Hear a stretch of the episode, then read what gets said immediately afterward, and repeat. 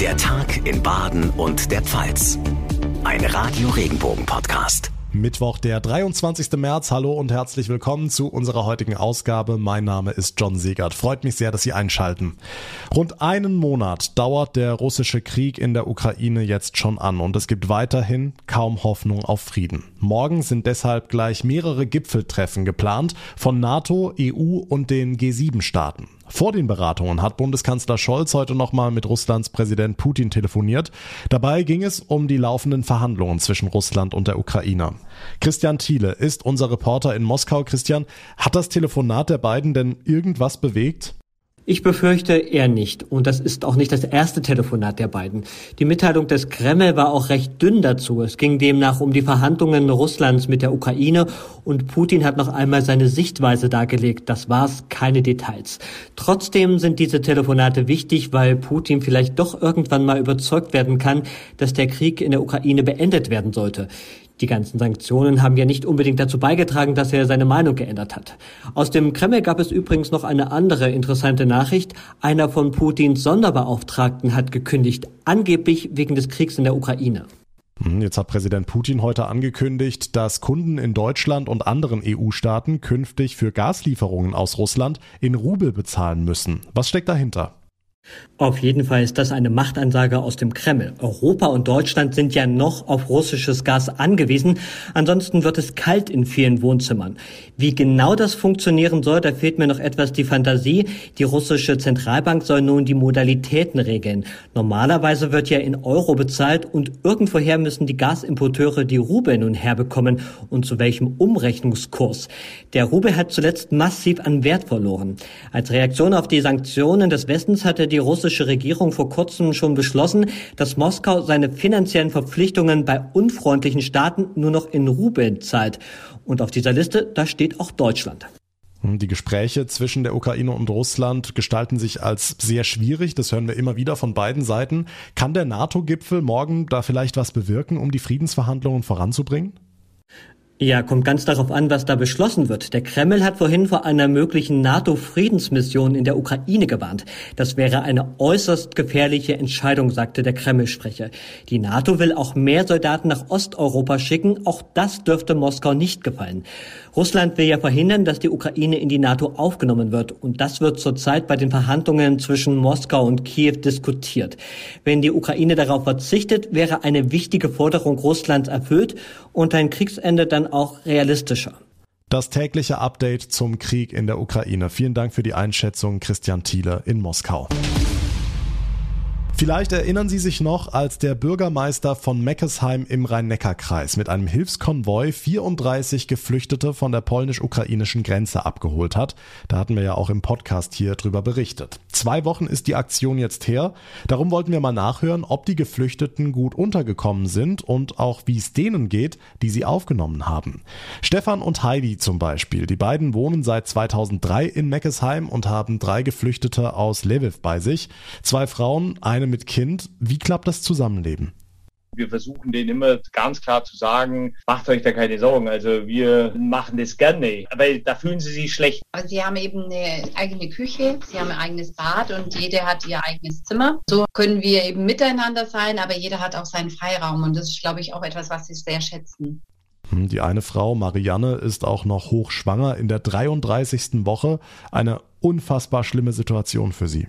Und das finde ich eben auch so grausam. Was hat sie auch gesagt, äh, weil sie verlässt das Land, sie weiß ja gar nicht, wo sie ihr Kind auf die Welt bringt, wer dabei ihr sein wird und ihr Mann, ob sie nämlich in die Arme schließen kann. Ich meine, der unterstützt jetzt quasi den Krieg. Ähm, das ist schon sehr, sehr schwierig. Schwierig ist auch eine Sache, die für uns in Zeiten von Social Media quasi selbstverständlich ist.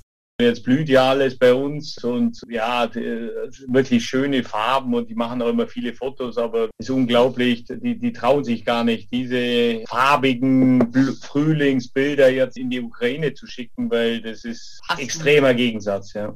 Da ist viel Einfühlungsvermögen im Umgang gefragt, aber es geht und es lohnt sich, Geflüchtete aufzunehmen, sagen Stefan und Heidi wenn wir den einen oder anderen auch noch zum, ja, zu diesem Schritt auch überreden oder überzeugen konnten, dann wäre das, finde ich, schon gut. Also, ich finde schön, das ist ein Akt der Nächstenliebe einfach. Aber klar ist auch, nicht jeder hat genügend Platz, um Geflüchtete aufzunehmen, womöglich auch für längere Zeit. Wir wollen da dranbleiben an diesem Thema und immer mal wieder nachfragen, wie sich das Zusammenleben weiter gestaltet. Nachrichten für Rhein-Neckar, den Odenwald und den Kraichgau. Ich bin Francesco Romano. Viele Menschen sind wegen des Kriegs in der Ukraine auf der Flucht. Leider auch rund 130 Waisenkinder eines Heims in Kiew. Die Kinder werden voraussichtlich Anfang kommender Woche in die Jugendherberge Weinheim einziehen. Oberbürgermeister Manuel Just hat uns erzählt, wieso ihm das Projekt so am Herzen liegt. Zum einen bin ich selbst Familienvater von zwei Kindern. Da gibt es natürlich auch ein Stück weit einen persönlichen und privaten Antrieb. Und darüber hinaus ist es, glaube ich, auch der soziale Anspruch unserer Stadt, den wir hier haben und den wir an dieser Stelle auch leben wollen. Wir sind immerhin die größte Stadt des Rhein-Neckar-Kreises. Und es war uns wichtig und ich bin auch froh und dankbar, dass der Gemeinderat auch dieser Idee verfolgt. Nachrichten für die Region Karlsruhe, die Ortenau und den Nordschwarzwald. Ich bin Lars Brune. Die ersten ukrainischen Geflüchteten sind in der DM Arena in Karlsruhe angekommen. Dafür mussten die Halle umgestaltet und zwei Veranstaltungen umverlegt werden. Das Sportevent High Rocks und die Händlertage eines Supermarktkonzerns. Messegeschäftsführerin Britta Wirz. Es ist uns gelungen, kurzfristig andere Veranstalter, die die DM Arena schon gebucht hatten, auf andere Hallen umzubuchen. Da waren wir sehr dankbar, dass auch unsere Kunden hier Verständnis zeigen und gleichermaßen ist es auch in der Natur der Sache, dass wir hier als kommunale Gesellschaft unsere Räumlichkeiten zur Verfügung stellen für die Unterbringung von geflüchteten Familien. Bis zum 23. April steht die DM Arena als Erstaufnahme für Geflüchtete bereit.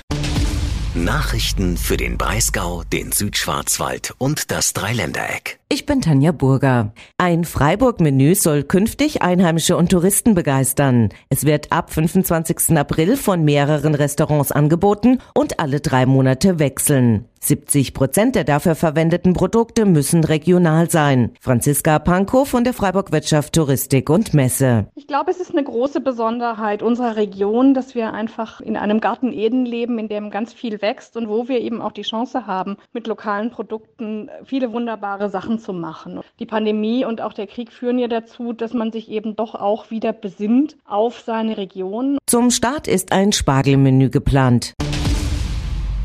Er ist früh dran, unser Spargel. Die Saison wird definitiv vor Ostern starten. Nennenswerte Mengen soll es schon bald Ende März geben. Unsere Spargelbauern in Baden und der Pfalz starten so langsam in die Vorbereitungszeit und sagen, dem Stangengemüse geht's gut. Simon Schumacher vom Verband Süddeutscher Spargel- und Erdbeerbauern in Bruchsal. Wir hatten jetzt wirklich tagelang reinstes Sonnenwetter.